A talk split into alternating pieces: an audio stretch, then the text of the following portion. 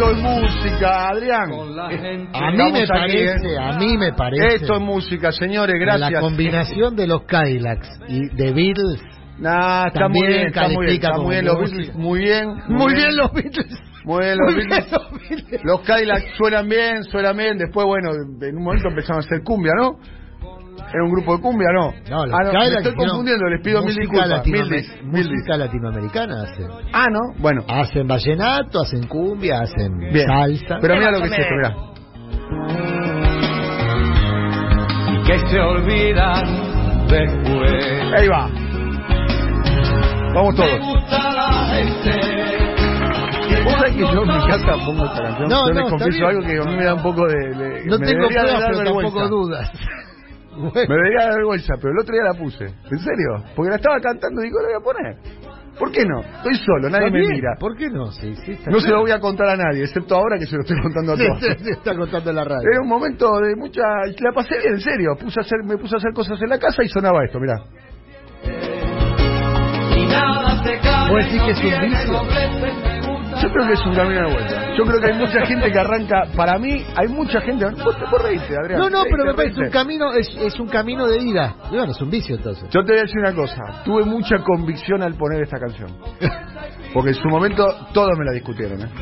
¿Te parece que fue un acierto o no? Eh, yo creo que ya le tomé cariño, Para mí fue el IFE nuestro. le tomé cariño, El IFE nuestro.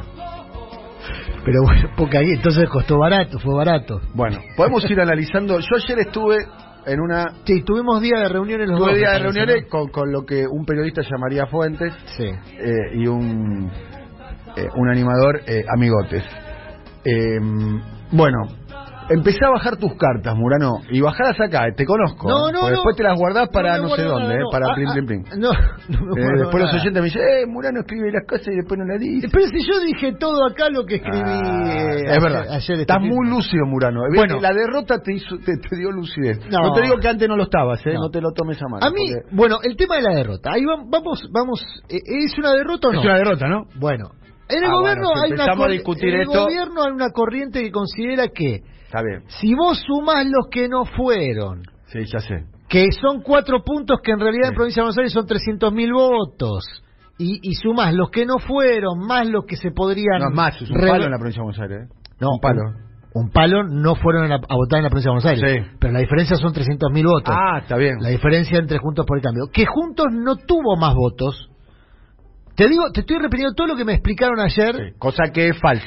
No tuvo más votos. No tuvo mucho más votos, pero tuvo en votos, tuvo más votos. Tuvo un poquito, pero muy poquito. Prácticamente en provincia de Buenos Aires, siempre estamos hablando de provincia de Buenos Aires, retuvo el caudal electoral histórico, te diría, de Bullrich para acá. eh, eh, para comparar dos eh, Bien. dos elecciones medio término. Hay en el gobierno quien te dice no es una derro- no es una derrota en términos absolutos, es un traspié electoral.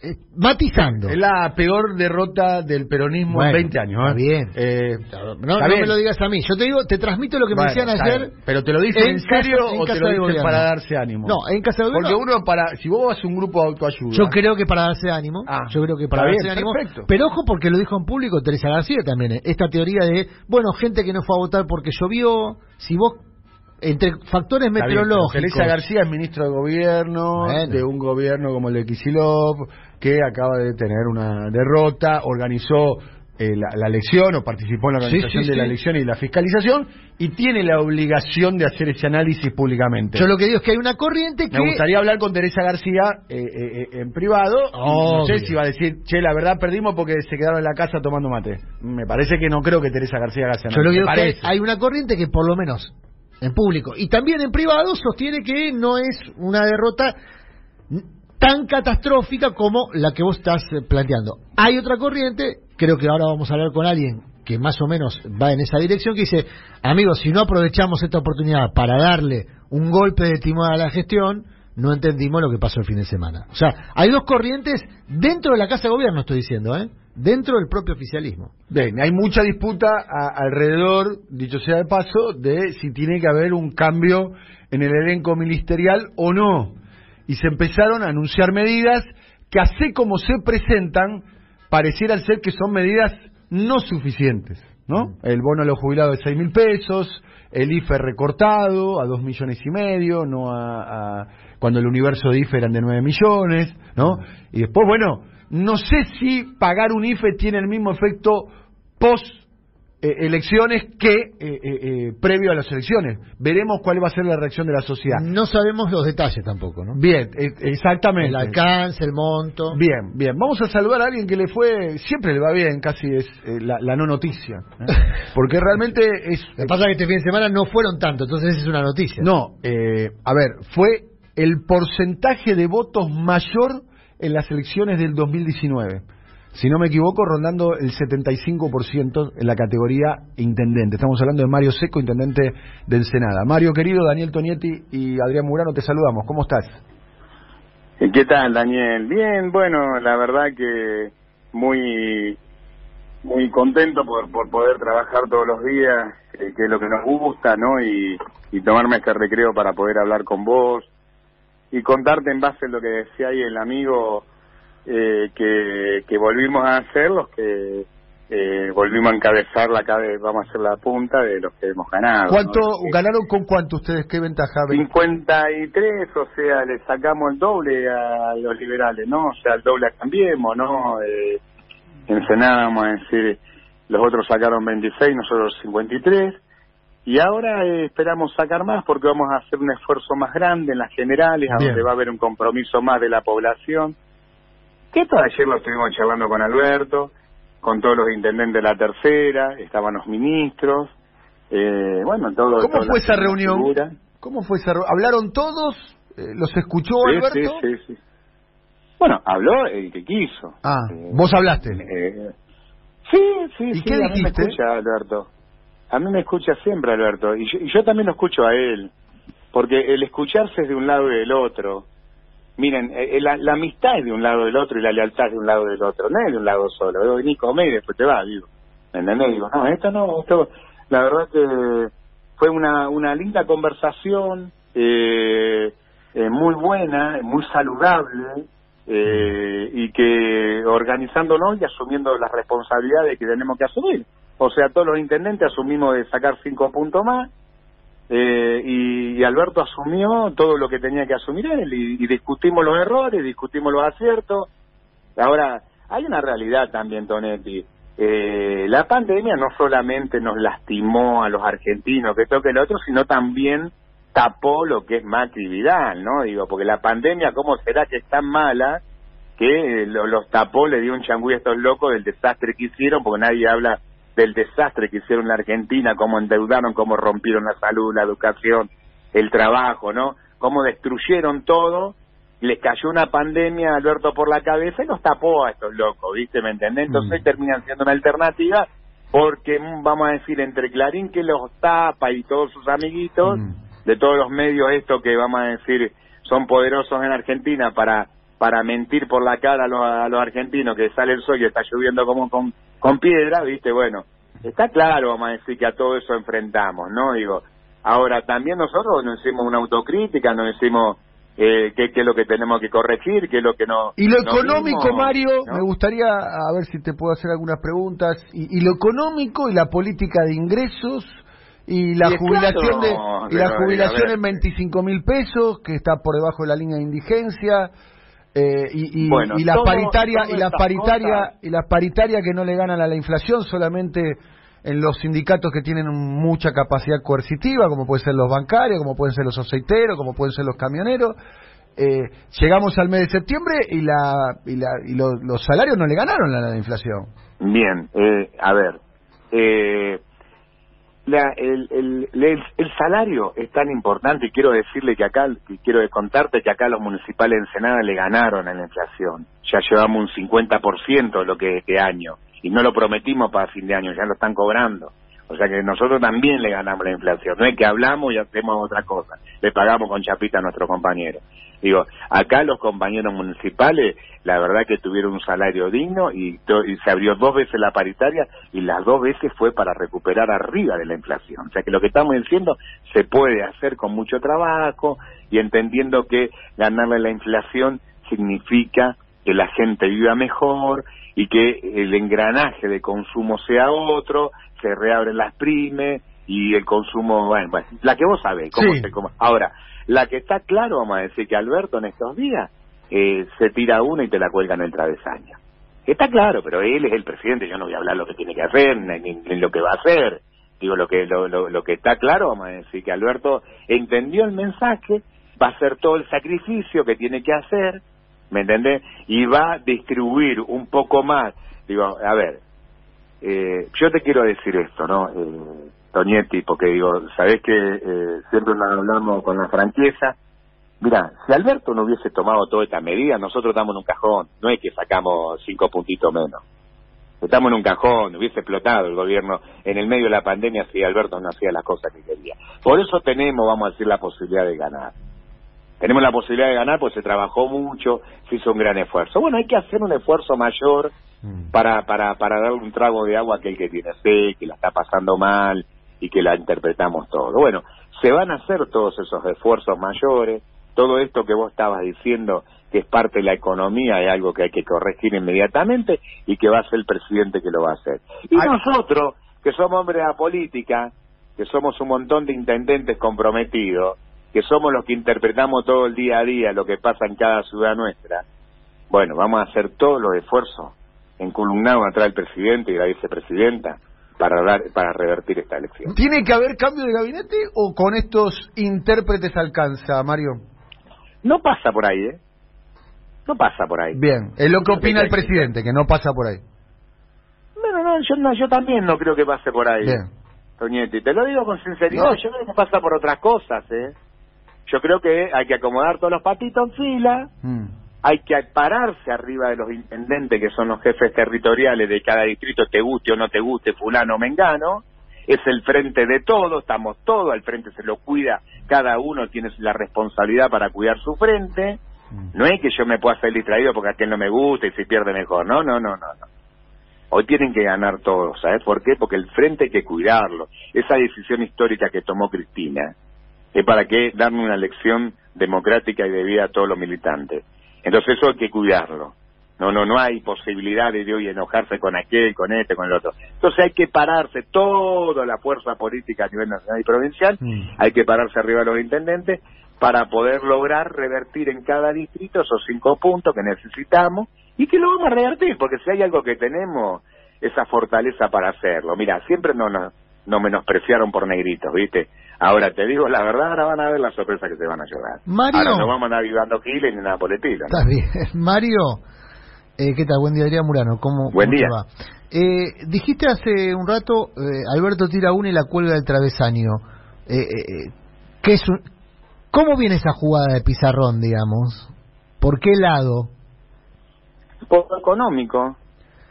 ¿Es lo que se está comentando Toñetti. o es algo más? ¿Es esto que se está comentando? por- porque es lo, es lo que comentaba Toñetti, hay una situación económica que hay que revertirla y hay que ajustar.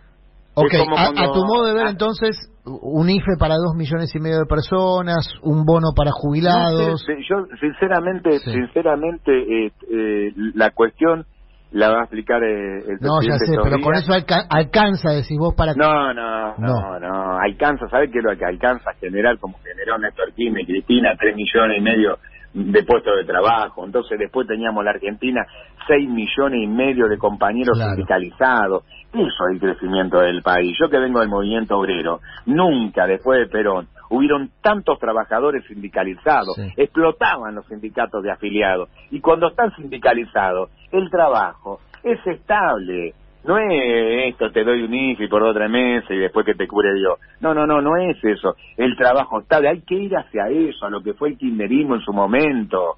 El kirchnerismo logró introducir tres millones y medio de trabajadores. Yo, me, yo que recorrí el país, no después del 2001 o antes, los, los sindicatos estaban vacíos, atendían en planta baja y tenían todo el edificio eh, vacío, sin afiliados, y después los vi llenos y con todas las luces prendidas. Bueno, a eso hay que ir, a eso. Cuando Cristina discute los temas, porque una mujer que vamos a decir que está por encima de todos nosotros como cuadro político, que a veces tenemos que decirle, baja un poco, Cristina, porque no te interpretamos, vas muy arriba. No digo, porque ¿Eso es una figura- crítica o un elogio?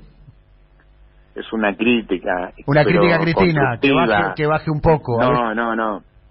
Lo que, lo que a veces Porque hacemos se interpretó de dos formas, si ¿no? Ella, si ella, per- perdóname, para que me interprete bien tus oyentes, eh, Cristina eh, habla y, y hace cadena nacional, Cristina habla y rompe todas las redes sociales, Cristina habla y motiva al pueblo argentino, separa al pueblo argentino cada vez que habla Cristina. Y eso es una- un elogio. Entonces digo, a ver, vos tenés en tu casa lo mejor y hay que ponerlo en valor, ¿viste? Entonces hay que decirle a la compañera que haga los esfuerzos necesarios para revertir ello. Esa es una gran actora de la política, ¿no? Digo, Hay una eh, cuestión, que- hay una cuestión Sí. que se ve claramente o por la pandemia o por no sé qué razón.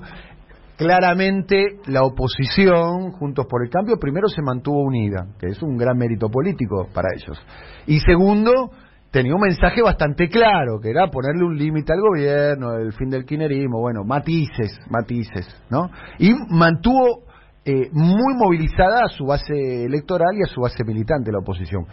Eh, ¿Pasó eso con el oficialismo? La base electoral y la base militante del Frente de Todos está movilizada y si está movilizada, ¿por qué causa del gobierno está se puede movilizar el go- eh, un, un militante? Eh, por, ¿Porque le dan el IFE, porque le dan la vacuna, por el ATP? ¿No, no faltó un poco de, de- de causa militante eh, para, Mirá. para movilizar? Yo, yo no la veo la causa, honestamente. Por eso, entonces bien. pregunto a Eh, vos. a ver, cuando, cuando, cuando el presidente dice algo habremos hecho mal, está claro que algo hicimos mal Sí, y empezamos no, no, la conversación no, con vos porque algo hicimos mal. Bueno, el presidente dice que algo hizo mal, no explica claro. qué. No, no dice qué. Está, dice que está algo hizo claro mal. que la lista única no sirve, está claro que... Ah, para, para, vamos bueno, no, a, a ver, me interesa. A ver, a ver, Mario. está claro. Mario, A Mario, ver, Mario, está bien. A ver, Cuando decimos que hacemos una autocrítica, cuando decimos que hacemos una autocrítica, estamos diciendo de que, que algo no anduvo mal y esto es una de las cosas que Está bien. digo está bien protección Mario, Mario, está bien. Entonces, ¿fue un error la lista única y no haber habilitado las pasos? Eh, yo creo que es un error haberlo hecho generalmente. Yo creo que podía haber alguna eh, excepción de algún intendente que peligre que vaya a una interna y que perdamos el distrito y entonces hay que agarrarlo con pinza y entonces hay que a- a- ajustar en base de algunos casos nada más.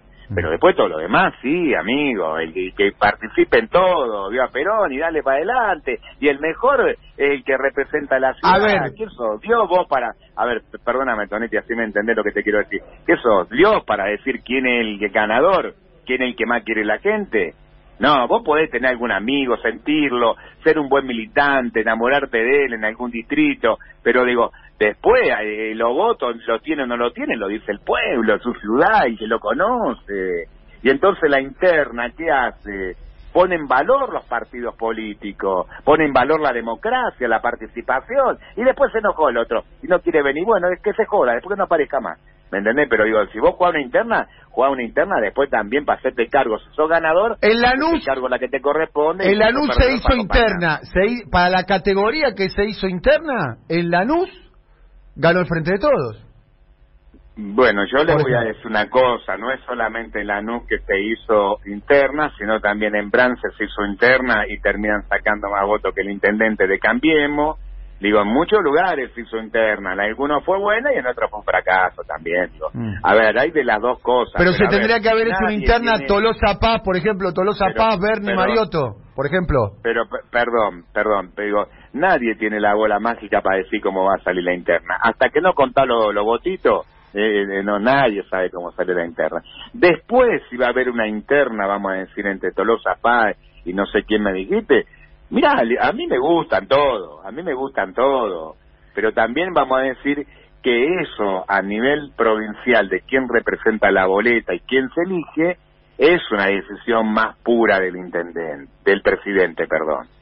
Es más pura del presidente. Quien representa al número uno en capital y en la provincia de Buenos Aires es una, real- una realidad del intendente. Cuando Cristina era presidenta, vos le ibas a elegir los candidatos a Cristina. Eh, muchacho. Ahora, Cristina te daba el debate en todos los territorios, ¿no? Eso era bueno. Mario, eh, como siempre te agradezco el diálogo con nosotros. Muchas gracias. No, al contrario, les mando un abrazo grande. Un abrazo muy grande. Mario Seco, eh, uno de los ganadores, eh, como siempre, eh, ha sido el intendente que más votos sacó en el 2019, 75%, ahora sacó más de 52, 53%, pero perdió también una cantidad de votos importante. Aún así, este, eh, tiene una hegemonía eh, enorme en, el distrito, entre otras cuestiones, por, por, por la gestión, ¿eh? por, la, por la gestión que hace. ¿eh? Hay, hay, intendentes que tienen una posición muy clara desde el punto de vista político e ideológico, como Mario Sego, como Jorge Ferraresi, que casi en cualquier circunstancia este, ganan las elecciones.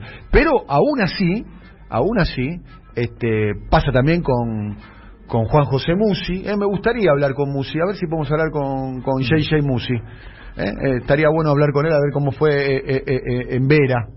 que, eh, los Musi en Vera nunca perdieron, El pero partido- eh, se recortó la se recortó la distancia. Sí, en todos se lados. recortó la distancia. El que más distancia logró fue José Cepasisi, donde hubo una interna, si no me equivoco también. Pero, eh, más allá de eso, eh, Dani, ayer el presidente siguió acumulando fotos, ¿no? Fotos que vienen a cuento de una situación de expresión de respaldo al presidente, al, gobierno, a la gestión, la ratificación del frente y de la unidad.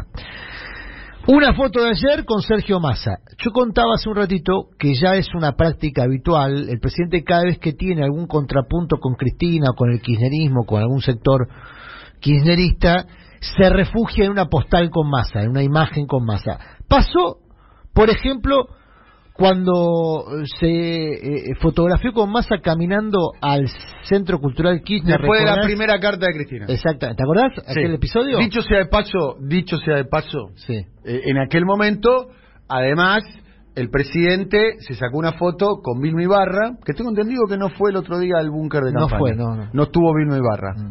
Eh, en un momento de derrota de su gobierno, ¿no?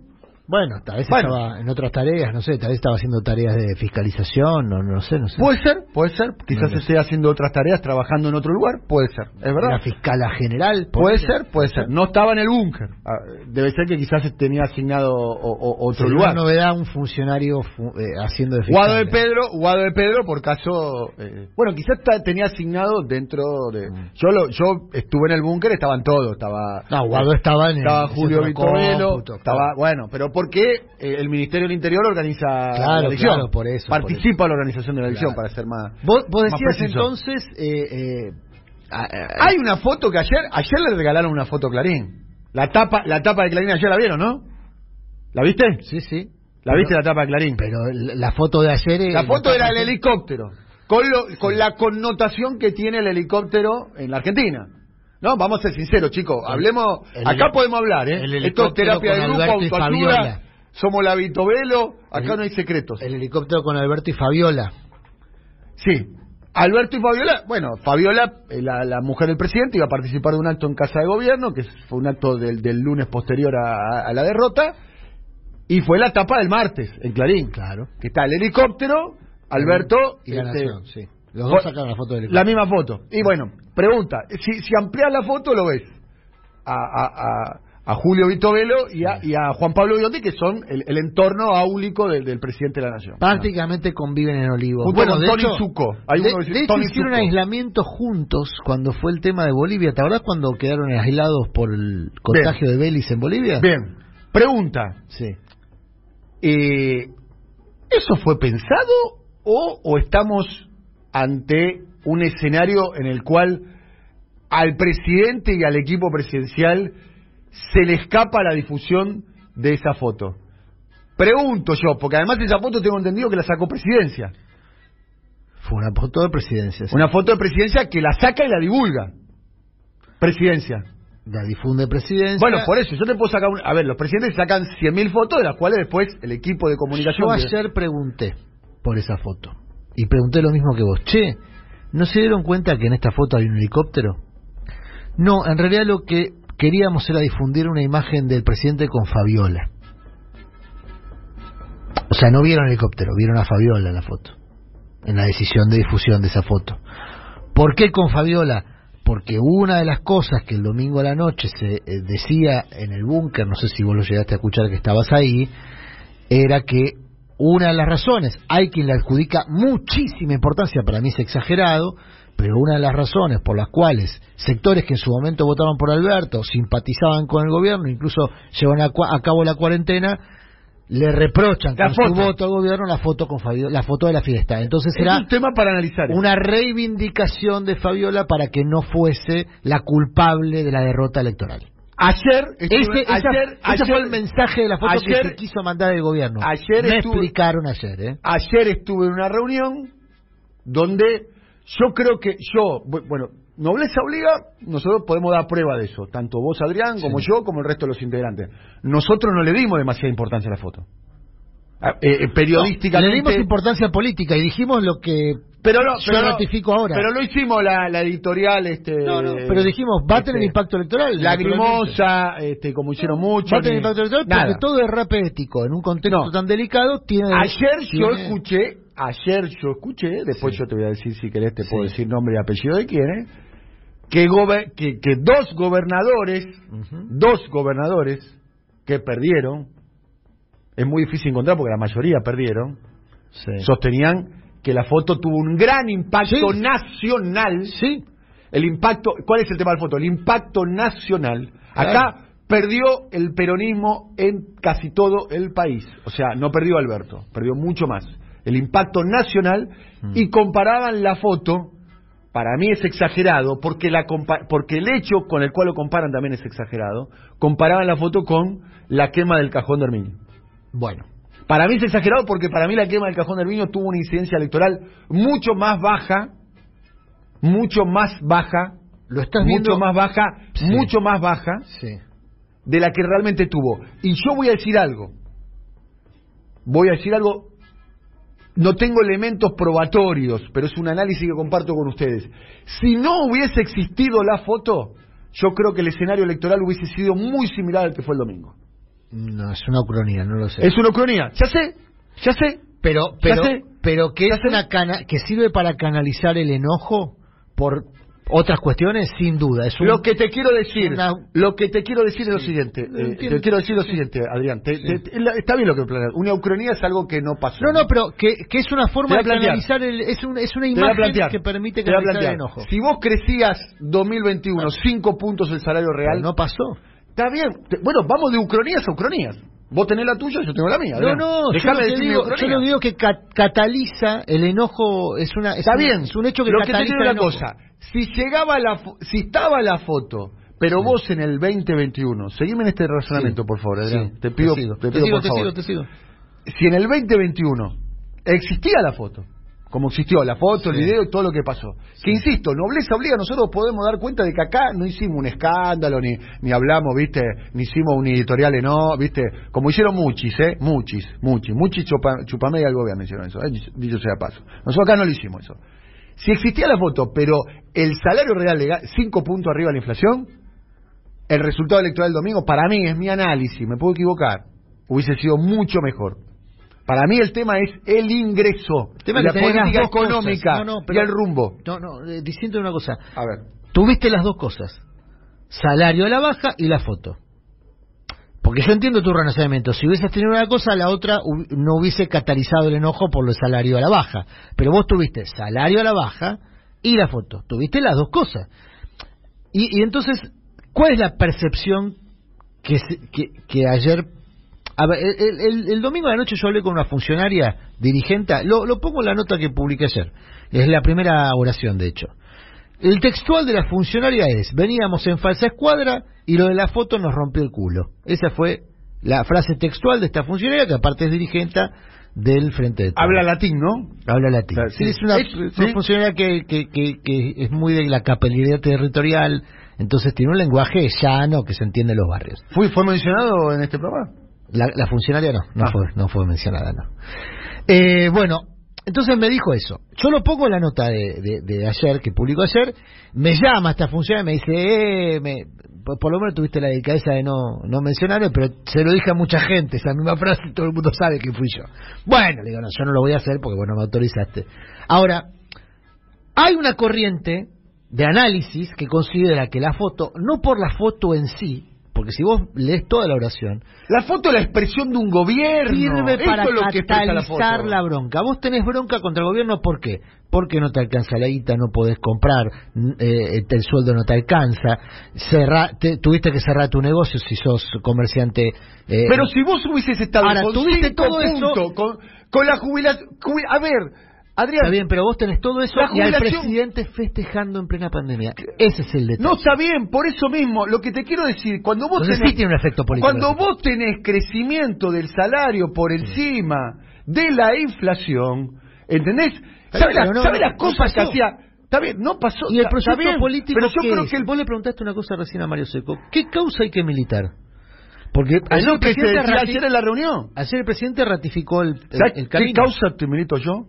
Todas las mañanas. Sí. Y vos la militás a partir de las 7 de la mañana y en la causa está Willy Bray, y está Silvio Soler, y está Vito Velo, y, y está Martín, y está Coso, bantú.com.ar. Nunca te va a dejar a, gamba. Mira cómo te metes chivo. bien, Voy a tomar un cafecito, me parece que tenemos que hacer un, break. ¿Puede ser? Hagamos Porque está break. muy... Necesito un bantú. Haga- Necesito un bantú.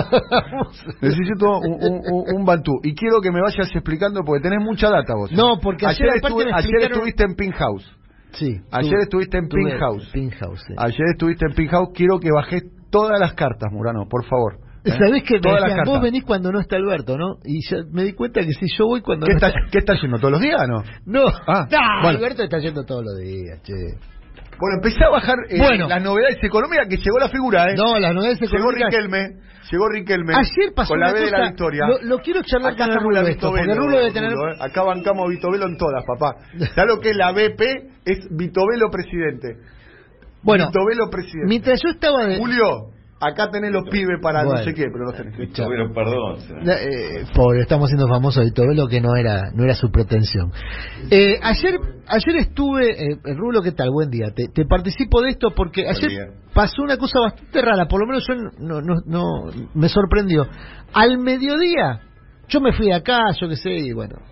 eh, después tuve una serie de reuniones en la zona de Casa Rosada, por ahí para ir escuchando qué, qué opiniones, análisis. Y a esa hora, dos, tres de la tarde, la información era que el gobierno había decidido postergar la presentación del presupuesto Sí.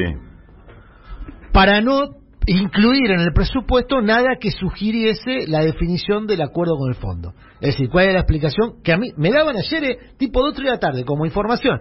No, mirá, si nosotros en el presupuesto incluimos un ajuste, se sobreentiende que ya hay un acuerdo con el fondo y que ese acuerdo con el fondo limita la expansión del gasto del próximo año. Si no incluimos el ajuste y no incluimos pagos, por ejemplo, se sobreentiende que ya tenemos un preacuerdo con el fondo eh, y que ese preacuerdo incluye un periodo de gracia que eh, eh, eh, excluye pagos el próximo año. Entonces, hasta que no se anuncie el acuerdo con el fondo no vamos a presentar nada y me pareció razonable la explicación. Ahora, a la noche me entero, por otro lado, o sea, por voceros oficiosos del Ministerio de Economía, que el presupuesto se va a presentar. Y que lo que hubo fue una corrección pero que Guzmán quiere presentar el presupuesto en tiempo y forma, con lo cual, o yo no sé si no se hablan entre el Ejecutivo y Economía, o algo pasó a la tarde, entre las 2 3 de la tarde, donde aparentemente la decisión era no presentar el presupuesto, para no mostrar las cartas del acuerdo con el fondo, y la decisión de presentarlo. No sé si finalmente de acá a mañana, que creo que es el- la fecha elegida para presentarlo, no, no habrá una tercera corrección de todo esto, Rulo. Sí, a ver, yo lo que tenía entendido es, eh, en realidad la fecha era hoy. Claro, la fecha es hoy, la fecha es La hoy. fecha es hoy. Eh, yo te- tenía la misma información que vos en cuanto a que postergaban. Sí. La, eh, ahora la, la explicación que tuve posterior no es, no es por el tema Del este, fondo, sino, es sino que es el tema de las medidas Las también medidas que se van a tomar el mañana que obviamente impacta en presupuesto el tema del, del IFE o como se llame ahora que Sí, sí, el no nombre que IFE. tomaría, digamos. este y alguna otra medida que tiene que tiene que ver con eso a ver el, el impacto y está entonces Pero entonces no sabemos si en efecto se presenta o no, digamos. Eh, Di- está ahí en la aseguran que sí aseguran que sí Ah, ahora pero sí. no hoy Mañana, mañana mañana. sí Y eh, no se corre el riesgo de que en el presupuesto, por ejemplo, si vos incluís pagos en el fondo, estás anticipando cómo es el acuerdo con el fondo. O si no hay acuerdo con el fondo. Porque eso lo tenés que incluir en el presupuesto, si no... De alguna manera la previsión tiene que estar, sí. Pero- Tiene que estar. Pero yo creo que igual acuerdo con el fondo no en cualquier acuerdo que se haga no implica pagos en, en el En el corto 2022. plazo. Bueno, si incluís pago con el fondo, entonces estás deschavando que no hay acuerdo con el fondo. No, claro, sería al revés. Sería al revés. O que el acuerdo con el fondo es no pagar el 2022. No, no, si hay acuerdo, si hay Si hay acuerdo, con el acuerdo, fondo, es eh, no es pagar no pagar el en 2022. 2022. Por el- claramente, Claro. por eso. Sí. Entonces, no, y si, había- si era el presupuesto, Perdón, no, perdón, y, al- y al revés, son 19 mil millones de dólares. Pagar Es es, mucha imposible. la que pagar es imposible. Mucha guita Sí. en la que viene, claro. Pero Por eso no puede no estar gana, no puede no por más estar en el que tenga que presupuesto. Ahora lo que trascendió es un, perdón, un superávit de tres, de un, crecimiento de 3 puntos y una inflación de 34%, esos serían los números. Veremos mañana. Dale, mañana lo, lo, lo desarrollamos.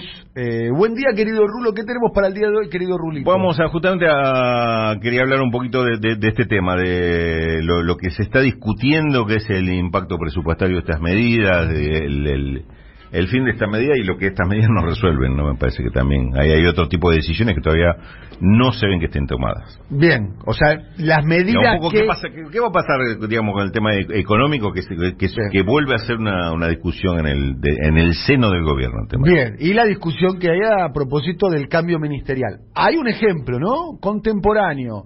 Alicia Kirchner perdió en Santa Cruz, le pidió la renuncia a todo el gabinete. Sí. A todo el gabinete.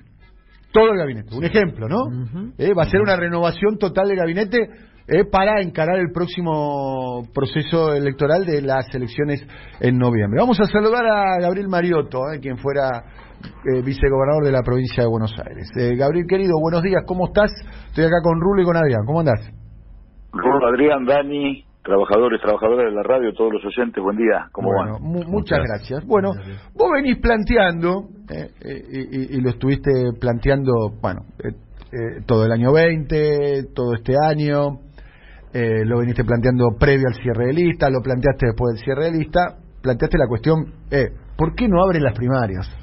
¿Por qué no presentan varias opciones? Además, lo dijiste, lo comunicaste a- a- a tu modo, ¿no? Como, como un peronista más clásico, ¿no? Para que para que se disputen las paredes, las esquinas, se repartan los volantes, la- las boletas, los los dispositivos militantes y los que se llaman los aparatos electorales, no, no lo digo despectivamente, se pongan en, en marcha.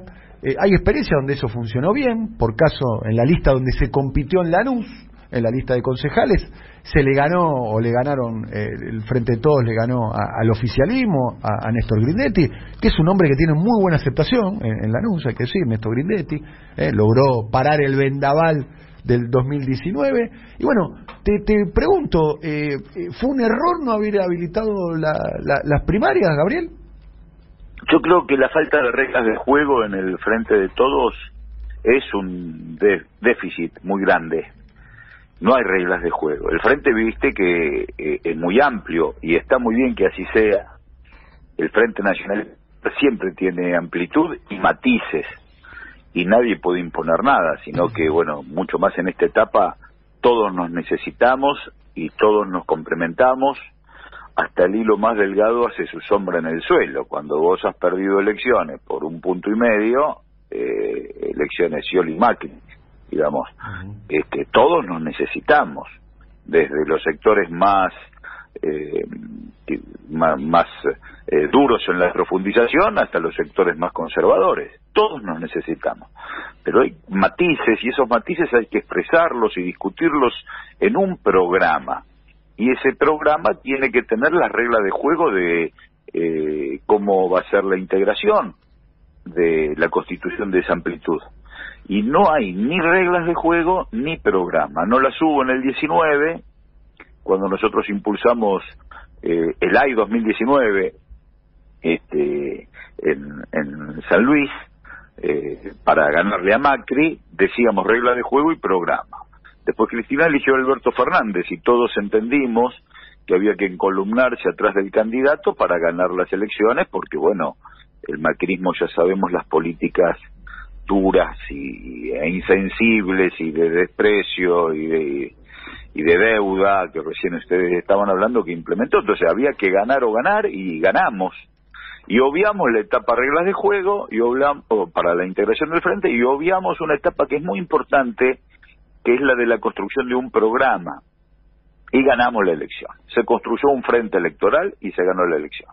Bueno, en dos años ese frente electoral debía co- crecer, construirse, trascender hacia un frente político. Para trascender al frente político hay que discutir el programa y hay que discutir las reglas de juego.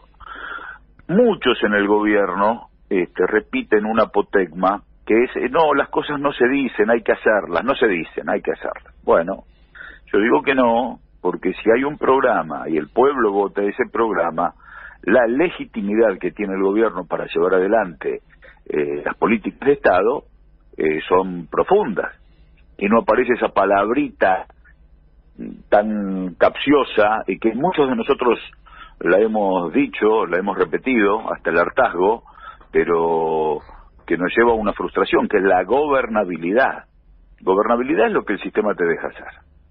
El programa es el sueño que, tiene, que tenemos, lo que hemos depositado nuestra vocación en un continente llamado peronismo. Depositamos los sueños en el banco que se llama peronismo y queremos que se cumpla. Entonces, deuda externa, ingreso al mundo digital, educación, salud, por, por supuesto, servicios públicos, energía, este, ese cambio de matriz energética, soberanía Río Paraná, puertos, comercio exterior, aduana, eh, un, programa para 45 millones habitantes de nuestra patria, argentinos, hermanos de, de otros países que viven en nuestro suelo. Todos los sectores tenemos que pensar en esa grandeza del país y pensar en un programa para todos, desde la sociedad rural que tiene un programa para el campo, pero nosotros necesitamos que esa riqueza del país este, incluya 45 millones de habitantes, hasta la UOM tiene que tener un programa para 45 millones de habitantes que, supere su sector. Y bueno, eso no solo cierra grietas, sino que discute rumbos. Entonces, eh, nuestro gobierno tiene que saber cuál es el rumbo y el frente de todos, que es el ámbito que, que le ha dado eh, sustancia al gobierno para ganar las elecciones, tiene que discutir, tiene que autoconvocarse y re- discutir un rumbo de acá a noviembre, para que cuando votemos sepamos que estamos votando. Votamos a, a- a nuestro gobierno. Bien, ¿para qué? ¿Hay un para qué? ¿O nos da lo mismo todo? la pregunta que hace siempre coyuntura? Adrián, ¿no? Vos, Adrián, Claro, ¿para qué? El, No, el y- para qué. Y te estaba escuchando con atención y me preguntaba, ¿quién se, se puede sentir atraído por las, por las políticas del gobierno? Está claro que en la base electoral de, de Frente de Todos, por lo menos muchas de las demandas que no fueron cumplimentadas, eh, más allá de un voto militante, un voto orgánico, merecen algún reproche. Ahora, desde, desde sectores no, no naturalmente convocados por el Frente de Todos, que son reactivos, por ejemplo, a Cristina Fernández, al kirchnerismo, tampoco van a ir a votar, aunque las políticas sean afines a, ese electorado. ¿Se entiende lo que estoy tratando de decir? Es decir, si vos haces políticas moderadas de ajuste, o fi- fiscalistas, por ejemplo, para tomar un rubro, vos sos fiscalista, y probablemente haya votantes de Juntos por el Cambio que le guste esa política, pero como las hace Alberto y ahí está Cristina, no lo van a ir a votar a Alberto. Entonces, no, ¿quién termina siendo la base electoral del programa de gobierno? No del Frente de Todos, del programa de gobierno. Entiendo, entiendo mm, textual, Adrián, lo que vos planteás. Es una observación muy precisa. El peronismo siempre se caracterizó por tener un programa. El antiperonismo por estar en contra del programa del peronismo. Mm. No por tener otro programa, más allá de que últimamente la especulación financiera ganó este, el centro del ring. Pero eh, si nosotros ganamos por este, ser contra de Macri en lo simbólico, no, no tiene sentido, sino que tiene que haber una dirección. Ah, es interesante, entonces el peronismo se convirtió en un antimacrismo. Y, lamentablemente sí, porque no da lo mismo una cosa que la otra. Yo los escuchaba a ustedes cuando estaban haciendo el análisis sobre la deuda externa. Y depende de una decisión burocrática de un ministro o incluso del presidente. Ahora, el pueblo argentino, cuando votó el otro día que votamos nosotros, votamos todos el fin de semana, y que ahora vamos a votar en noviembre, ¿estamos votando una decisión con respecto a la deuda externa? ¿Estamos votando si, audi- si auditamos antes de negociar o negociamos sin auditar? ¿No? No, ni No, siquiera no. eso está titulado. Entonces, Buscame el eh, audio, eh, por favor, Silvio, eh, de Alberto Fernández en el debate presidencial. Porque formó parte del contrato electoral. Ustedes, usted y sus amigos van a tener que dar explicaciones con respecto a la deuda. Bueno, A ver, vamos a escucharlo. Esto decía Alberto Fernández. Yo no sé en qué país vive Macri, francamente lo digo, ¿eh? Presidente, por ahí no se enteró, pero de los 39 mil millones de dólares que nos dio el fondo, se fugaron 30 mil. Se lo llevaron sus amigos, presidente, y algún día le va a tener que explicar a la Argentina dónde se fueron esos dólares. Esos dólares no están en puentes ni en viviendas. Se lo llevaron sus amigos, presidente. Esa es la única verdad. Ya es hora de que deje de mentir. Nos mintió hace cuatro años. No sigue así. Bueno, a mí este Alberto Fernández, en ese momento yo lo estaba viendo, me emocionó. Yo estaba absolutamente convencido, digamos, no hace falta decir de dónde vengo, a, qué, a dónde voy y a quién voy a votar y a quién voté. Eso está claro. Pero este Alberto Fernández fue el momento más alto de todo el debate. Se lo dijo a Mauricio Macri en la cara frente a todos los argentinos. Decime si eso no es contrato electoral. Y si eso no es contrato electoral, Gabriel, te, te pregunta a vos, ¿qué es contrato electoral? Y la pregunta, ¿lo cumplió o no lo cumplió Alberto Fernández? No, no se cumplió, pero tampoco se ratificó en el contrato electoral de esta elección. Eso fue casi una, un duelo verbal interesante, emotivo, eh, pero que no estaba plasmado en esa plataforma. ¿Te acordás que antes los partidos tenían una plataforma electoral? Claro. claro. La plataforma electoral de la UCR, la plataforma electoral del MAS, la plataforma electoral del PI, la plataforma electoral del Partido Justicialista, la plataforma. No hay programa. Incluso nuestro presidente ha dicho, yo no creo en planes. Eh, nosotros hablamos del trienal, del quinquenal, el primero de mayo del 74, los ministerios de planificación de Néstor y Cristina.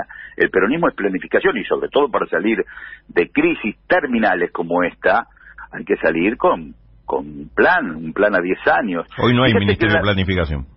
no, Pero tampoco hay una plataforma donde este este esta esgrima verbal entre eh, los candidatos, bueno, el, el expresidente y el actual presidente, eh, no se plasmó en un papel y no estuvo puesto en valor en esta elección. Por eso nosotros de aquí, que estamos en eh, septiembre a noviembre, tenemos que tener un decálogo de acción política del Frente de Todos, que es como una suerte de recomendación a nuestro gobierno, que después nuestro gobierno podrá activarla o no, pero primero tiene que discutir el Frente.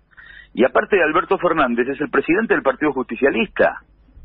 Nosotros habíamos presentado una lista con Alberto Rodríguez a Milagro Sala y yo acompañaba esa esa vicepresidencia segunda. Es un poco, Eh, la de- el domingo y- es el- la derrota de las listas únicas, ¿no? También, ¿no? Pero la, la lista única no es ni siquiera una lista de unidad. La lista única es un señor en la puerta de un establecimiento bailable que dice vos entrás o no entrás. Yo hablé con, con dirigentes de, de los cuatro que manejan el Frente de Todos. Nosotros somos un partidito muy pequeño, que formamos parte del Frente de Todos.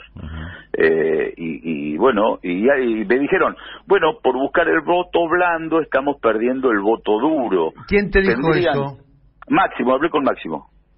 ¿Cómo? Y ¿Qué te dijo Máximo- Máximo? Con mucha inquietud y con muy muy bien este intencionado dice es una opción tener eh, varias listas digo perfecto dice porque por buscar el voto blando estamos perdiendo el voto duro me pareció una reflexión muy acertada. Para, para, esa conversación fue antes del cierre de lista, me imagino. sí ¿no? claro claro para para para buscar aportes En a un la momento ingeniería. se especuló, nosotros lo dijimos acá con información, Mm. en un momento se especuló, nosotros teníamos esa información, lo dijimos, de que se estaba pensando en la idea de que haya una lista con Tolosa Paz, una lista con Bernie, una lista con vos o una lista con Grabois, como para de una manera eh, contener a todos los matices eh, de- de- del. Nosotros íbamos, íbamos a presentar una lista y en las charlas con Máximo, que fueron muy edificantes y muy respetuosas y muy nobles, eh, ambos planteamos que tiene que haber varias listas. Para, no porque acá está dando una novedad que por lo menos yo desconocía, eh, lo digo honestamente. Y en ese diálogo que vos tenías con Máximo Kirchner, ¿no? que es una figura importante dentro del peronismo de la provincia de Buenos Aires y dentro de la coalición gobernante, ¿no? Nadie me puede negar eso. ¿Él estaba a favor de la posibilidad de que haya una primaria en la provincia de Buenos Aires en la categoría de? Máximo, eh, Máximo reflexionaba en, en línea con lo que nosotros planteábamos y en algún ¿Qué quiere momento, decir eso? ¿Que estaba a favor? En, en algún momento eh, esgrimió la posibilidad de que, de que esa ingeniería electoral se llevara a cabo y a mí me parece que era muy acertado. Bien. Este, pero bueno, hay otros integrantes del Se eligió frente. la lista única. y, se- y lamentablemente esa esa reflexión quedó en vía muerta y se eligió una lista única. Y te hago una y bueno, pregunta bien error. puntual. Eso vos pensás, eh, Gabriel, estamos hablando con Gabriel Mariotto, pensás que eso de haber hecho una lista única y no haber habilitado a, la, a, la, a la- las PASO, eh, ¿pensás que tuvo un efecto electoral el domingo pasado? Haber habilitado una lista única cercenó la discusión, cercenó el debate, cercenó las propuestas, porque eh, no es solo ingeniería electoral ampliada, eh, de juego, sino reglas de juego y programa. Entonces, cada lista hubiera esgrimido un programa y ese programa eh, en, en su amplitud conforma la lista definitiva del Frente de Todos. Entonces, aquellos que queremos profundizar en términos de eh, servicios públicos, comercio exterior, para eh, investigar la deuda externa, los que queremos profundizar, si sacamos el 10%, bueno, el 10% de ese programa está eh, reflejado en la lista. Si sacamos el 90, eh, bueno, el 90 estará reflejado en la lista. Si quien plantea otros aspectos, algunos más moderados, otros más conservadores, de acuerdo al porcentaje que salga, también estarán planteados en la lista. Entonces, es reglas de juego para una integración eh, equilibrada y programa, debate, propuesta. Cristina lo dijo, eh, hace falta debate. Lo que pasa es que en nuestro frente, si no lo dice Cristina, nadie lo dice. Nosotros, como no pedimos permiso para opinar y sabemos dónde estamos parados porque somos militantes, proponemos reglas de juego y proponemos ejes. Cuando Cristina dice, con el dinero que viene del Fondo Monetario Internacional para asistir la pandemia hay que pagar las cuotas de la deuda externa, nosotros decimos, no nos gusta esa posición, la amamos a Cristina, la queremos mucho, pero no creemos que ese tenga que ser la posición de los sectores más eh, duros de nuestro frente. Eso lo pensábamos más para el sector de Sergio Massa y queríamos discutir con él honestamente, entendiendo que es una posibilidad, entendiendo que es una alternativa, que no es la que nosotros nos guste y nosotros, bueno, defendemos otras banderas. Pero honestamente aceptamos una discusión. Este, o, o- o planteamos, no solo aceptamos, planteamos una discusión que no existe.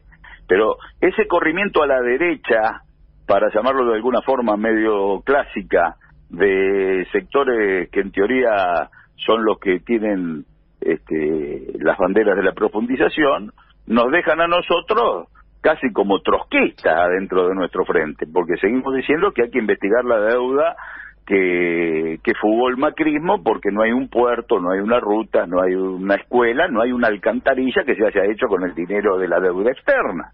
Entonces suponemos que están de los dos lados del mostrador, eh, eh, aquellos que contrajeron la deuda, estamos de acuerdo con la teoría de Alexander Sack de, de la deuda odiosa, y bueno, pero eh, tenemos posiciones con respecto a los buitres, bueno, tenemos posiciones. Este, lo mismo con la soberanía, con la hidrovía, con comercio exterior, con antes o después de hablar de los puertos encontramos a Vicentín, nunca de comercio exterior, la Argentina alimenta 450 millones de habitantes y no hemos hablado del comercio exterior. Entonces, eh, las listas representan programas, no son listas para andar a los codazos a ver quién De es hecho, primero, la bajaron a. Fernanda Vallejo, ¿no? Bueno, Que era, era la expresión de algo. eh, Fe- Fernanda por supuesto. era encabezó la lista del 2017, era la única economista, o muy pocos economistas que se animaban a debatir públicamente, eh, eh, iba a dos voces, iba intratable, digamos, Bueno, más allá, ahí- presentaba ahí- proyectos. En el caso de Fernanda, eh, que por supuesto es una excelente compañera y que es una luchadora y que tiene coherencia, eh, ella recibe la estigmatización de los medios. Parece que nuestros dirigentes, cuando hablan de ellos los medios monopólicos, mienten y dicen barbaridades. Ahora, cuando nos descalifican a nosotros, parece que tuvieran razón. Entonces, la mirada de, de los cuatro o cinco que manejan el frente de todos es una mirada que también se nutre por lo que dicen los medios. Y bueno, y nosotros vamos a contramano. Y Gabriel. queremos discutir, no queremos que a- aplaudir cuando nos dicen las cosas. Nosotros eh, tomamos riesgos de opinar como militantes y decir eh, dónde estamos parados en determinado momento sin esperar que nos diga ni el Instituto Patria, ni la Casa Rosada, ni el Frente Renovador, ni la Cámpora lo que tenemos que pensar. Pensamos y aportamos y queremos fortalecer el Frente de Todos y no imponer nada, pero sí queremos discutir todo. Por eso la autoconvocatoria del Frente de Todos para armar un programa de cara a noviembre me parece que es uno de los aportes invalorables que podemos hacer para revertir el electoral. Gabriel, muchas gracias. Un abrazo, hasta luego. Hasta luego. Gabriel Mariotto, ¿eh? Eh, una voz eh, eh, interna disidente, ¿no? Vamos a decir. No, Disidencia fue, fue interna. gobernador de la provincia de Buenos Aires, ni más ni menos. o Sí, sea, además fue un hombre eh, impor- bueno, fue, el, fue el autor de, aplicó la, el fútbol para todos, la ley de medios. Por eso, en términos institucionales, ¿no? tuvo Sí. una alta representación institucional. Sí, está bien. Mucho más que Valito Romá y Luis María Macaya, que fueron eh, Bueno. vicegobernadores de la provincia de Buenos Aires sí. históricamente. Digamos, Sí. Además ocupó, sí, nobleza Además ocupó otros otros roles. No, yo lo- lo- a lo que voy es a lo siguiente. Tres cositas que me dijeron hacer y que no quiero que queden en el tintero. Una, el presidente cree que una de las razones, porque hay múltiples razones, todos los votos son multicausales, todos los resultados electorales son Estoy de acuerdo con vos.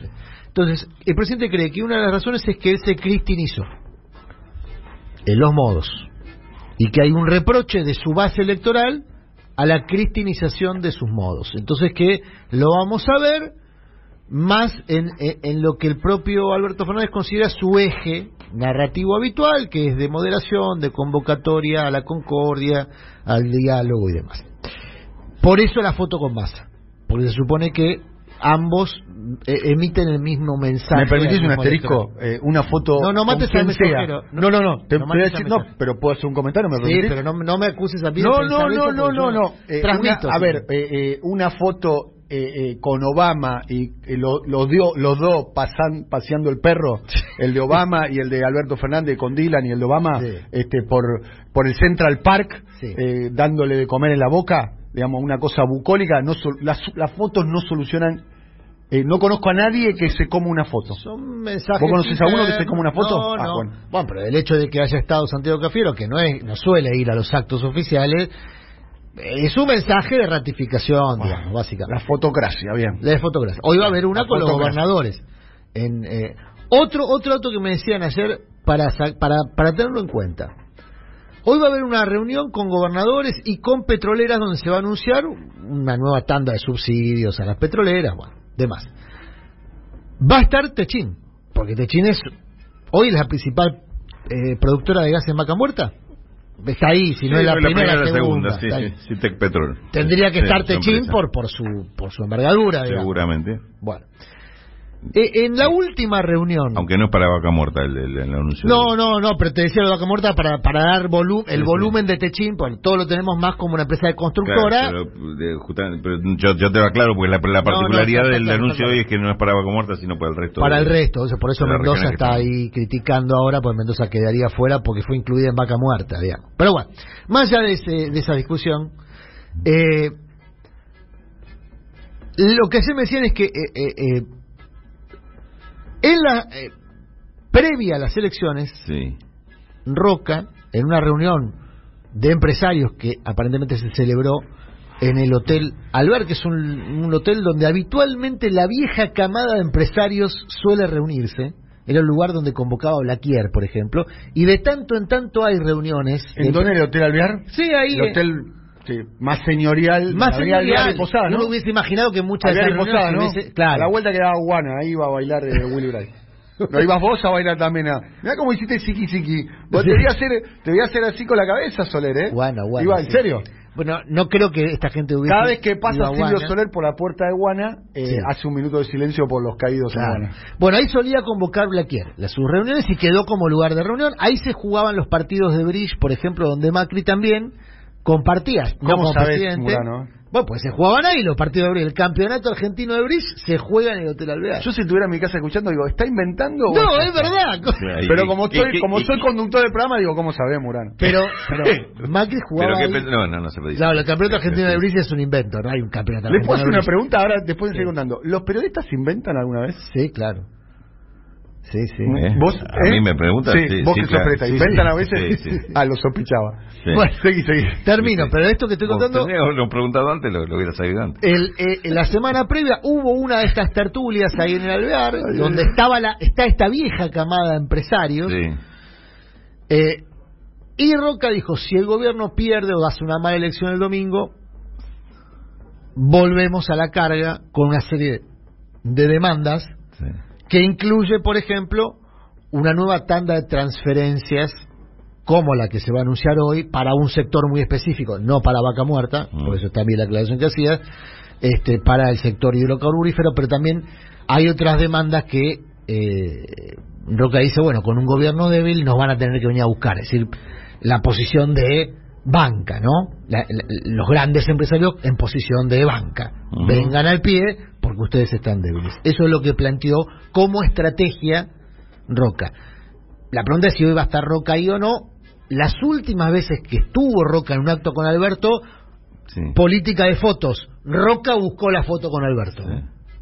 Eso decía llena de Rosada. ¿Hay algo parecido a lo que estás planteando? Se planteó en la, en, en la reunión de mesa de enlace con la mesa de carnes. ¿Qué pasó? A Contame. Donde hay muchos escenario jugadores de- similares, de lo- ¿no? Claro, de, lo- de lo- y sí. sí, la misma gente. y varios y, y varios torneos de bridge compartidos este, digo en el sentido este de que un panorama era el que tenían la semana pasada de confrontación con, con un gobierno y ahora el panorama es estamos confrontando con un gobierno mucho más débil La Es frase- decir, entonces vam- va- vamos a- va- vamos prácticamente a la mesa a recoger lo que nos van a dar Mm. porque nos van a tener que dar Bueno, Mucha la- repercusión y en los si no oyentes. y si no Sí. se la vamos a Y cobrar si no se la vamos a cobrar. Bueno, la frase Esa es la reacción Del- del, del poder económico. del ver, poder económico. Pará. del, del, poder poder sí, A más ver, puedo, concentradito. el poder, el poder real, el poder que económico, no es, la no pelusa. es lo que se expresó en los mercados, es otra película Sí. esa. Vos estás Sí, diciendo, pero tiene un vínculo, ¿eh? Está- está vinculado. Que Vos- tiene un vínculo también. vos estás diciendo los capitanes de la industria y vos estás diciendo el campo, Claro, el lo que- agronegocio. Sí. Lo que fueron los capitales de industria ampliado, hoy a otra, mucho, hay mucho Sí. agropecuario ahí. Yo me quedé en los Y de- 80, De agropecuario también hay mucho. Hay mucho industrial. Hay, po- hay, hay poco de bota de, de Claro. pisar barro, ¿eh? Claro. Claro, cuando hablamos Pero, de pero No, la, nadie. la idea dirigencia es rural hoy.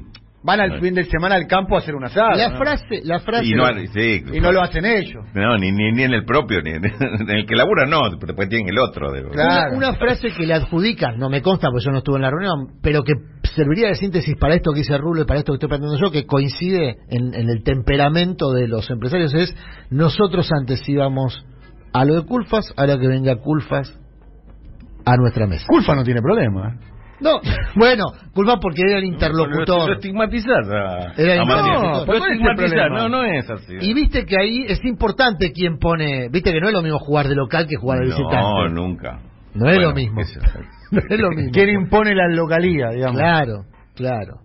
Este, Bueno, después hay un sector que preferiría que se juegue en Madrid, ¿no? Que es que, que no haya locales y visitantes. Quiero decir que tanto Rulo como vos son hincha de boca, o sea, no sé Sí. por qué traes a colación. Porque no Porque es un provocador. Porque me los quiere provocar a episodios- mí. Yo lo estoy tratando bien y me, me no provoca te provoco Madrid. vos. No, no, al revés. Bien, Estoy no, diciendo que hay empresarios, hay empresarios que no forman parte de, Sí, son grandes empresarios sí. Que no forman parte, no, los- no están, no están invitados a la mesa de alvear, tampoco. Claro. están- Escuchame que una cosa. que no se dé esta Vos acabás de tirar una bomba, Murano. Ah, Ahora está más claro. Vos Claro. acabás de No se- tirar una bomba. No se había entendido bien la... la- Sí, sí, la alusión a Adrián. no se juegue en ninguna cancha, digamos. Adrián, Sí. ponemos Correcto. primero vamos a poner a Moroni. Para mí, Alberto, Sí. no me preguntaste, pero si me preguntás, No te pregunté yo, no te preguntó Alberto. no me preguntó Alberto. Alberto sigue teniendo el mismo WhatsApp. Sí, ya sé, te lo contesta. Ayer le contestó a Camilo. Le contestó A Camilo, Camilo García. García. Ca- Camilo le mandó un audio de José Pablo Feynman y le, le, le contestó. Ajá. Estuvo bien José Pablo Sí. Feynman, estuvo muy bien.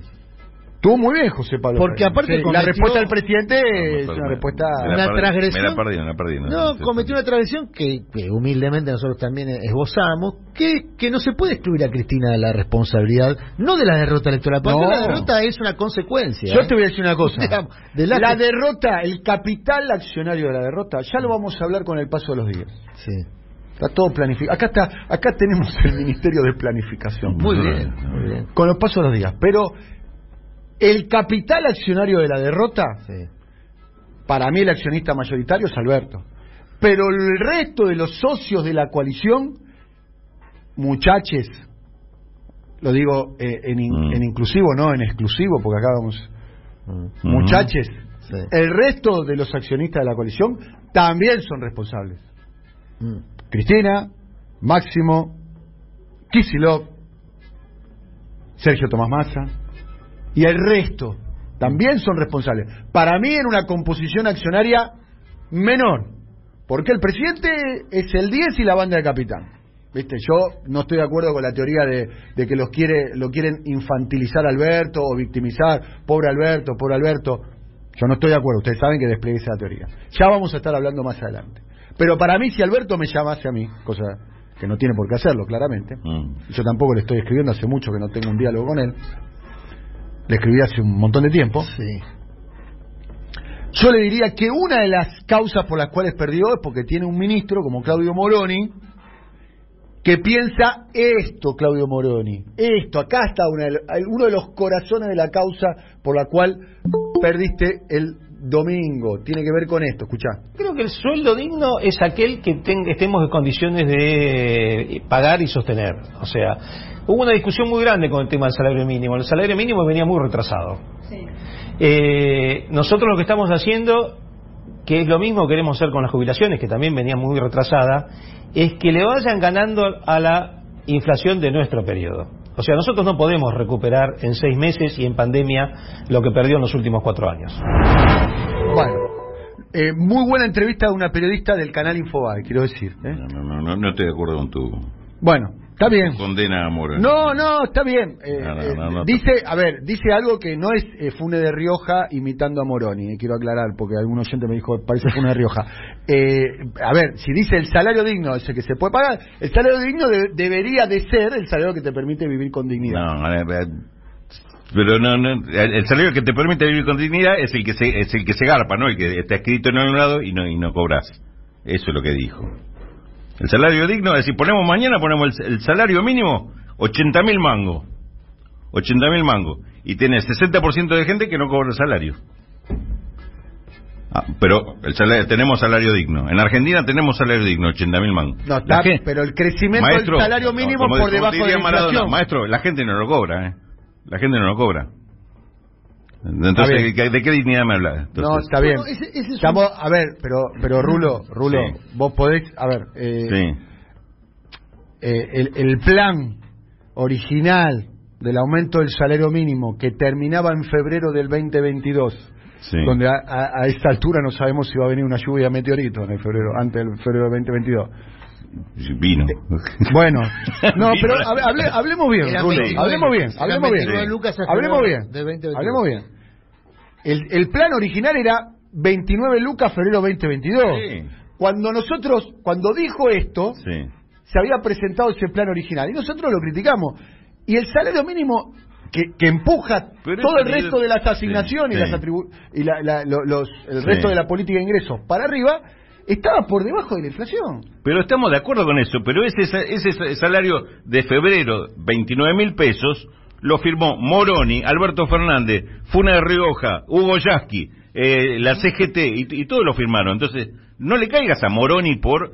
No le caigo- lo- no, no, lo- yo lo no tengo nada con Moroni, no Eh, tengo bueno, nada contra Moroni. lo acabo de, de- no, no, tengo nada, pero fusilalo. No, no, no, no, no, no, tengo no, hay nada personal, ¿viste? Cuando decís, No, no, hay no, nada personal. Moroni, Moroni, para, para, para, Moroni, ok, primero, Moroni ministro de Trabajo, ¿no? Sí, pero, Ah, no, pero no piensa eso que vos decís. bueno, entonces si no lo piensa que no lo diga. Bueno, Si no lo piensa, que no lo diga. Pero lo dijo en otro Si no lo piensa, que no lo diga. Bueno, a ver, dijo que el salario, pongámosle de vuelta a Moroni. Para mí, el gobierno pierde porque no Vos- tiene vos- y, vos, y vos lo que decís, yo, yo hago lo mismo, yo hago lo mismo con vos. ¿Qué, qué es lo que dice eh, Toñete? Hay que tener un salario digno alto aunque no se pague. No me importa. No, si yo lo- no dije eso. No, bueno, eh, es decir, No pero dije en el programa de Moroni pueden decir eso Eh, de vos. Pero Moroni, Pues sí, Moroni- no, no Moroni- dijo eso del salario digno, Primero, bueno, quería decir... vamos, vamos, no hay equivalencia. Moroni tiene una responsabilidad de la cual yo no tengo. No. Vamos. No, no, No, no hay hay equivalencia. equivalencia. No hay equivalencia. Hay equivalencia en No hay cuanto equivalencia. a interpretar la palabra del otro No hay equivalencia. y sacarle de no, contexto, no, es, nada más. no me- me- me- en mi modo de ver, en mi modo de ver, eh, en mi modo de ver, lo digo Sí. sinceramente, Rulo, el gobierno, entre otras cosas, pierde porque carece de este tipo de sensibilidad y tiene intérpretes que no tienen este tipo de sensibilidad. Lo planteamos acá humildemente nosotros, que tampoco somos este, los grandes caminadores de la Argentina, Pero cuando salió que le estaban cobrando retroactivamente la deuda a los monotributistas, nosotros dijimos acá, hasta lo dijimos muy tibiamente, porque yo no soy especialista del tema, a mí me parece que están viviendo en otro planeta, no te digo ni siquiera en otro mundo, y por suerte corrigieron. Me parece que es, me parece que lo que se expresó el domingo, en mi opinión, Rulo, lo digo sinceramente y puedo estar equivocado, y capaz que tenés razón vos, y capaz que Moroni, eh, no lo conozco Moroni, me tomaría un café mañana, no tengo ningún problema, no es personal con Moroni. Pero Moroni salió en, eh, en Infobae, que es el portal número uno de la Argentina, a decir el salario digno es el que se puede pagar.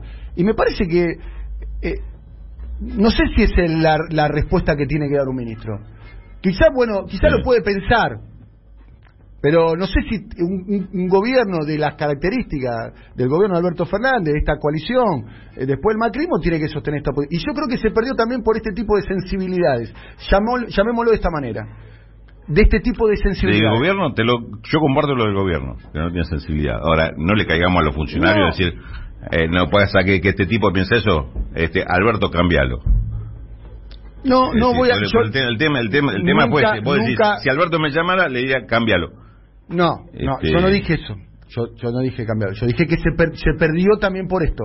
Yo no pido, yo nunca me a escuchar a mí pedir eh, la renuncia de ningún ministro porque hasta donde yo sé es una atribución del presidente y yo presidente no soy. El Bueno, presidente te- saca y pone te ministro. pero te Los- puede los llamar, periodistas vos. no. Pero No, te si llamar. Me llamase, si me llamase, Sí. hice un juego radial, Rulo, si me Sí. llamase yo le diría, No, para mí eso, se digo- perdió por esta falta de sensibilidad también. En mi opinión, estoy dando una opinión, me puedo, esto puedo estar equivocado, Rulo, está, bien. no, no por eso, yo digo, yo corrijo eso, digo. Nobleza le- obliga, vamos a salir a, a la defensa de Moroni. Moroni es el tipo que a vos te dijo un número que a mí todavía me retumba en la cabeza. Claro, que, en, que una charla de cual hablé muchas otras cosas, Donde y en, te y en la cual este, también me cambió mucho la imagen que yo tenía de Moroni. Bien, bien, quizás estoy equivocado tipo- yo. Digamos, el, el número tiene que ver con la, de- con La el- desocupación juvenil. desocupación entre los jóvenes menores de 24. Terrible. El número es alarmante. Claro. Yo me quedé retumbando 37% de la población económicamente activa de mujeres, 37% de desocupación menores de 24 años. Último dato que quiero aportar justamente en relación a esto. Ayer preguntaba, hay 4 millones de votos que eh, eh, objetivamente el Frente de Todos perdió. Parte de eso es porque muchos de esos votantes no fueron a votar. La verdad que todo esto ya es Mm. suposición, no sabe cuántos de los que no fueron a votar están en esos 4 millones de votos perdidos, pero hay por lo menos un millón de votos en la provincia de Buenos Aires que no se emitieron, de personas que estaban en condiciones de hacerlo. Ahora, de las personas que sí fueron a votar, donde se pueden sacar conclusiones, ayer se conoció el Excel con todo el detalle, eh, voto por voto y, y lugar por lugar de cómo se votó. La derrota en los lugares donde el Frente de Todos perdió, en barriadas donde históricamente ganó el peronismo, se explica en parte por un alto au- ausentismo. Hubo mucho ausentismo en barriadas populares. Ujú. Ahí donde Teresa García decía, hay barriadas donde la gente no fue a votar porque había llovido mucho y estaba muy, muy complicado salir a votar. Bueno, históricamente el peronismo tiene métodos para que esa gente pueda ir a votar incluso en días de tormenta. O sea que ahí, en tal caso, era adjudicable a cierta desidia de la estructura política. No fue un día malo para votar. fue un día hermoso para votar. Sí, veníamos de días lluviosos. Llovieron dos días antes. Veníamos de días lluviosos. Por eso. Pero si hubiese habido una explicación climática, se ha votado con tormentas importantes. Bueno, pero supongamos que esa puede ser una explicación. Otra explicación, que a mí me parece más razonable, es que muchos jóvenes, y esto se vio claramente en la Ciudad de Buenos Aires, voto joven, sectores populares, Lugano, el voto fue a mi ley. No fue ni a Juntos por el Cambio, ni al Frente de Todos. Lugares donde el Juntos por el Cambio y, y, y Frente de Todos o el peronismo se vienen alternando el triunfo electoral. Lugano, Soldati, lugares donde en general está peleado, no es que la tiene atada Juntos por el Cambio, aunque suele ganar Juntos por el Cambio ahí. Esta vez ganó, no ganó, tuvo muy buena elección Milei. Sobre todo en sectores jóvenes desempleados, desescolarizados, acá nos lo dijo Graboy y no hay que perderle pisada a eso. Desescolarizados, la falta de escolarización presencial. Pero no por, porque fue una decisión sanitaria probablemente correcta. El problema fue la situación de abandono en la que quedaron muchos pibes. No tuvieron escuelas presenciales, tampoco tenían conectividad, tampoco tenían posibilidad de acceder a clases diarias y a tener un seguimiento escolar como la que obligadamente tienen en la escuela, porque aparte si no van no cobran la asignación. Ayer una funcionaria con mucha sinceridad me decía, mira, nosotros hicimos lo que teníamos que hacer en términos sanitarios. Es decir, las restricciones estuvieron bien. No hicimos lo que teníamos que hacer para contener el costo de esas medidas. Y eso no tiene vuelta atrás. O sea, no podemos volver el tiempo atrás. Tenemos que, de cara a lo que viene, empezar a revertir el costo de esas decisiones que estuvieron bien tomadas. O sea, hay que salir a bancar las decisiones y hay que admitir, me decía una funcionaria, que hicimos, no hicimos lo que teníamos que hacer para contener el costo de las medidas. Y lo que estamos viendo ahora es la consecuencia del costo de las medidas. Por eso, Dani, volviendo a la charla que teníamos al principio, lo de la foto cobra algún valor desde el punto de vista electoral. Porque el reproche a la foto en realidad es el reproche a todo esto que venimos contando. Es, al final de cuenta, todo ese padecimiento de las restricciones que, estuvieron bien tomadas, no nos impactó a todos por igual. No todos estuvimos la misma en el mismo momento. Y eso lo percibís en el bolsillo, porque hay gente que gana mucha guita, hay gente que no gana nada y tuvo que cerrar negocio. Lo percibís en los pibes que, si son de las barriadas, quedaron a la deriva. Los pibes de las escuelas privadas, mal que mal clases tuvieron. En general, porque aparte el negocio de la escuela privada es que los pibes tuviesen algún tipo de escolaridad, aunque sea virtual. Entonces, este, este es el detalle que me parece que es el gran desafío. ¿Cómo revertís lo que no hiciste? ¿Entendés? Porque aparte se terminó ese tiempo. Ya no tenés más restricciones ahora. Ese es el asunto. Muy impactados están los oyentes, no sé si los estás leyendo, mensajes al 11 56 57 9000, con la información que vos traes, que la lectura que hace Alberto es que se cristinizó. Sí, en los modos. En los modos. Sí. En los modos. Se cristinizó y lo reconoce como un error, que perdió, lo que Alberto perdió los votos propios. Es, es Lo que él podía aportar lo que él al podía aportar la moderación. Por, por haberse cristinizado en los modos. Están muy impactados los, los que se enojó y que él no tenía que enojar. para, para desarrollarlo. Mm. Bueno, para desarrollarlo con, lo- pues, si querés mañana o pasado, Bueno. lo podemos conversar un, un- un- un poco. Eh, hay que decir que eh, también la sociedad se enojó eh, eh, con, con- con Alberto en algún aspecto, quizás la foto. eh, eh, a mí me parece, por ejemplo, Mm. o, o quizás su, su frase, ¿no? Los brasileros salieron de la selva, Sí, bueno. ¿no? Hubo, hubo, hubo muchos eh, eh, errores no forzados, hubo errores no forzados donde no, ni, ni Comodoro Pi, ni la Embajada, ni, ni la Cámpora, ni, ni Clarín, ni, ni la voracidad de masa, nada, toda, todas 100% Alberto Fernández, 100% de cabo a rabo, errores de- de- de- de- del presidente, yo pongo esos dos, ¿eh? Mm. el de la foto y el de la frase aquella, porque entraron en conmoción la propia coalición y me parece que le bajaron el precio al presidente ante su propio electorado. Vaya a saber si no perdió votos ahí también.